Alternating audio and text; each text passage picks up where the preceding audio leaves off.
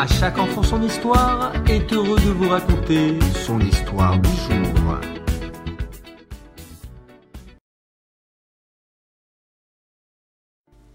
Réhouven avait été très riche autrefois, mais il avait tout perdu. Maintenant, il avait dû se mettre au travail de la terre. Un jour, alors qu'il était en train de labourer dans son champ, le prophète Élie arriva et lui dit Sache que Hachem désire t'offrir un magnifique cadeau, six années de richesse. Je suis venu te demander quand souhaites-tu avoir ces années? Maintenant ou à la fin de tes jours? Réhouven lui répondit Je vais demander conseil à ma femme avant de donner ma réponse. La femme de Réhouven, Rivka, n'hésita pas. Demande à Hachem qu'il te donne les années de prospérité dès à présent. Réhouven revient au champ, il y trouva le prophète qui l'attendait et lui rendit la réponse de sa femme. Eliaou Hanavi lui répondit Si tel est ton vœu, retourne chez toi, tu verras la bénédiction. Pendant ce temps, les enfants de Réhouven jouaient dans la cour de leur maison. Tout à coup, ils découvrirent dans le sable une grande caisse remplie de pièces d'or. Ils coururent annoncer leur découverte à la maison. C'est à ce moment que leur père revint du champ. La bénédiction était arrivée après tant d'années pénibles. Réhouven et Rivka remercièrent Hachem de tout cœur. Rivka dit alors Hachem nous a envoyé la richesse pour nous épargner la faim et la misère.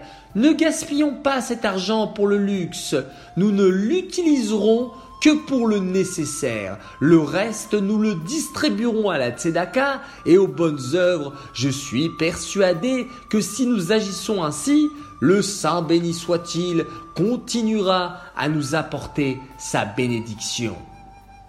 Réhouven reconnut la sagesse de sa femme. Ils se conduisirent ainsi pendant les six années de richesse. Ils inscrivirent dans un carnet chaque dépense avec la plus grande exactitude. Au bout de six ans, Eliaou revint et lui dit Je viens reprendre ce qui t'a été confié il y a six ans.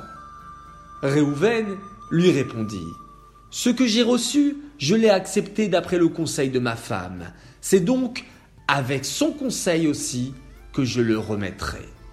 Rivka conseilla alors à son mari Montre notre carnet avec la liste de nos dépenses d'une part et la liste de nos œuvres de charité de l'autre.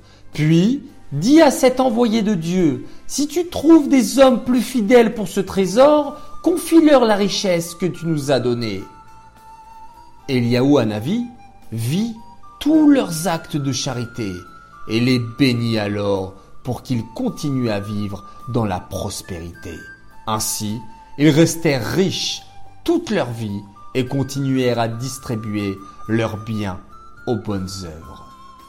De cette histoire, nous comprenons qu'Hachem agit avec nous, mida kenegen mida, mesure pour mesure.